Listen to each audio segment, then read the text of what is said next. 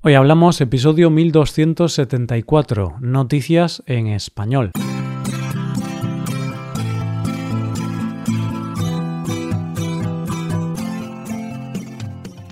Bienvenido a Hoy Hablamos, el podcast para aprender español cada día.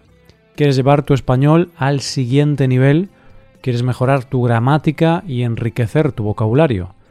Pues puedes hacerte suscriptor premium para acceder a más de 1200 transcripciones 1200 hojas de trabajo con ejercicios y explicaciones de español y también podrás acceder al podcast premium que publicamos cada viernes. Ya hay más de 120 episodios exclusivos disponibles. Hazte suscriptor premium en nuestra web hoyhablamos.com. Hola oyente, ¿cómo estás? Por fin, ya estamos a jueves. Vamos a comentar varias noticias.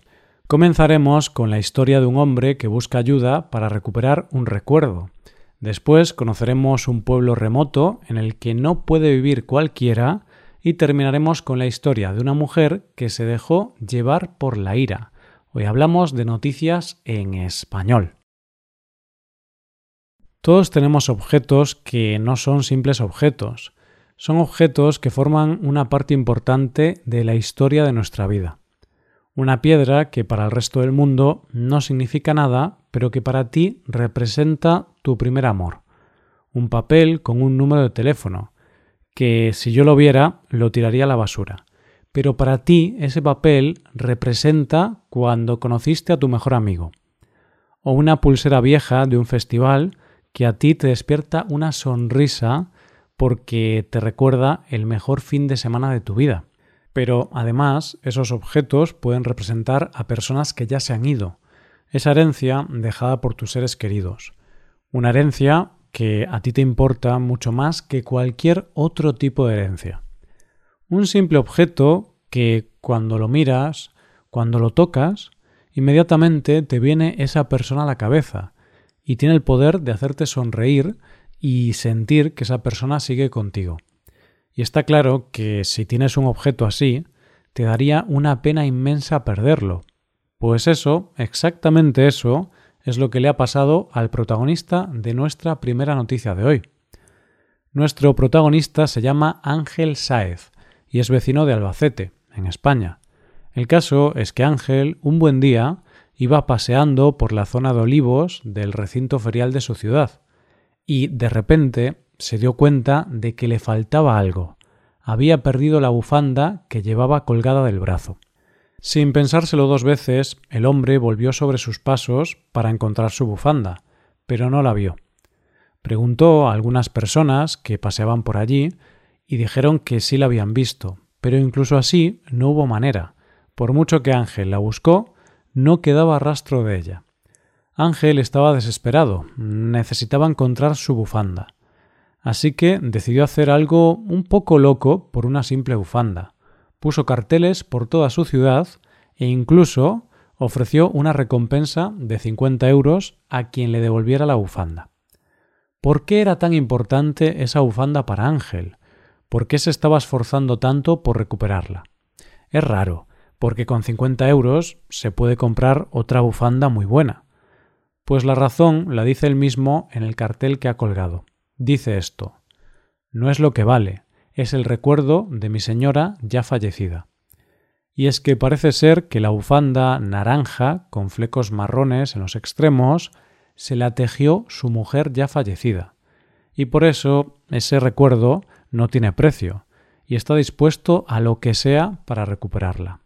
La televisión autonómica de Castilla-La Mancha, la comunidad autónoma en la que vive, se ha hecho eco de la noticia y como no podía ser de otra manera, esta noticia se ha convertido viral en Twitter, y ahora la red social está volcada en ayudar a Ángel a encontrar la bufanda.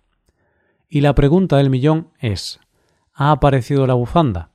Por ahora no. Han aparecido muchas bufandas desaparecidas, pero la de Ángel no. Pero él no pierde la esperanza de recuperarla.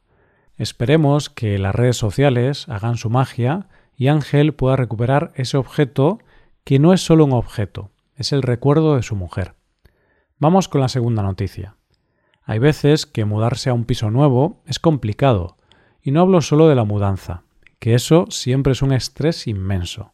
A lo que me refiero es que hay pisos o comunidades que tienen unas normas tan estrictas que a veces piensas que no estás mudándote a un piso, sino a una cárcel o a un convento de clausura. Pues bien, imagínate que las exigencias para mudarte a un sitio no las pusiera el edificio o el casero del piso al que te fueras a mudar. Imagínate que las exigencias te las pusiera el pueblo a donde fueras a mudarte. Pues de eso vamos a hablar en nuestra segunda noticia de hoy, de un pueblo que pone unas exigencias muy extremas para mudarte allí. Son tan extremas que incluso tienes que pasar por una operación. El pueblo del que te voy a hablar es un poco peculiar. Se llama Villa Las Estrellas y se encuentra en la Antártida, más concretamente en la isla Rey Jorge, en Chile. No es un sitio fácil para vivir, ya que es una base científica. Tiene una población que como mucho llega a los 100 habitantes, dependiendo de la temporada, y llega a alcanzar temperaturas de menos 47 grados. Es un sitio que cuenta con lo mínimo que se le pide a un pueblo, una escuela, una biblioteca, una oficina de correos, una emisora de radio, un banco, un supermercado, una iglesia católica y otra ortodoxa. Es un lugar remoto, lejos de cualquier otra población. Para que te hagas una idea, el hospital más cercano se encuentra a 900 kilómetros.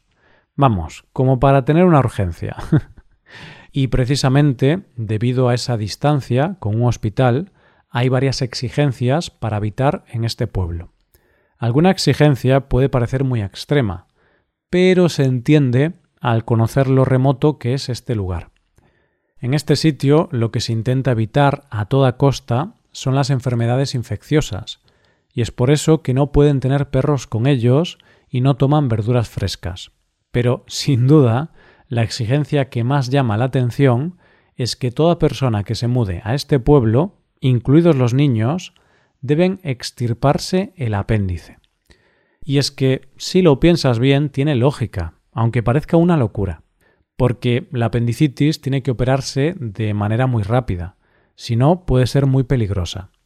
Y teniendo en cuenta que el hospital más cercano está a 900 kilómetros, la persona con apendicitis podría correr un grave peligro. Ahora puede que cuando vayas a alquilar un piso y te digan algunas de las exigencias, no te parezcan tan graves comparadas con tener que quitarte el apéndice, ¿verdad? llegamos a la última noticia del día. ¿Alguna vez te has enfadado con alguna empresa o servicio?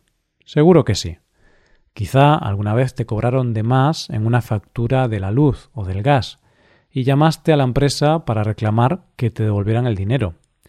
Incluso, a lo mejor, pensaste que estaban intentando estafarte y te enfadaste mucho. Bueno, pues hay gente que cuando cree o considera que una empresa o una tienda le está estafando, puede volverse muy loca. Y precisamente esto es lo que le pasó a la protagonista de nuestra última noticia de hoy. Para conocer la noticia tenemos que irnos a China y vamos a conocer la historia de una mujer. Esta mujer pensaba casarse el pasado 5 de octubre y entre muchos de los preparativos para la boda, uno de ellos fue elegir el traje de novia.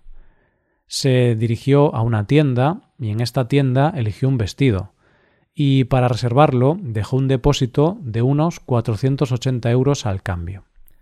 Después de pagar el depósito, en agosto, llamó a la tienda para decir que iba a retrasar la boda. Un poco después, en noviembre, acudió a la tienda para decirles que la boda se había cancelado y quería que le devolvieran el depósito que había hecho. Y aquí es cuando empezó el problema. En la tienda le dijeron que el dinero del depósito de la señal no era reembolsable, no se lo iban a devolver, pero le ofrecieron una alternativa.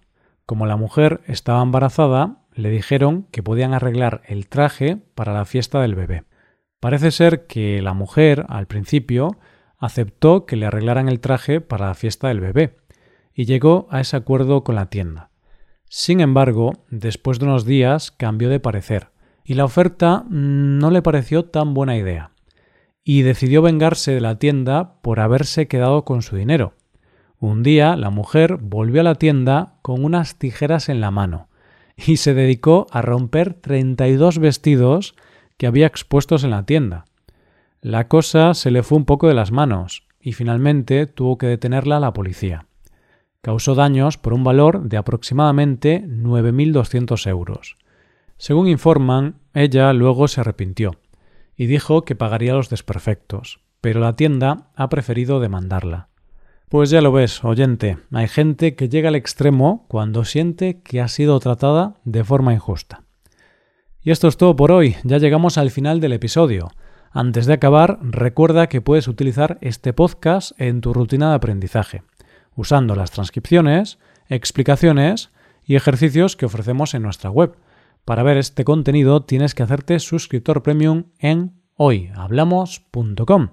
Esto es todo, mañana volvemos con dos nuevos episodios. Lo dicho, nos vemos en los episodios de mañana.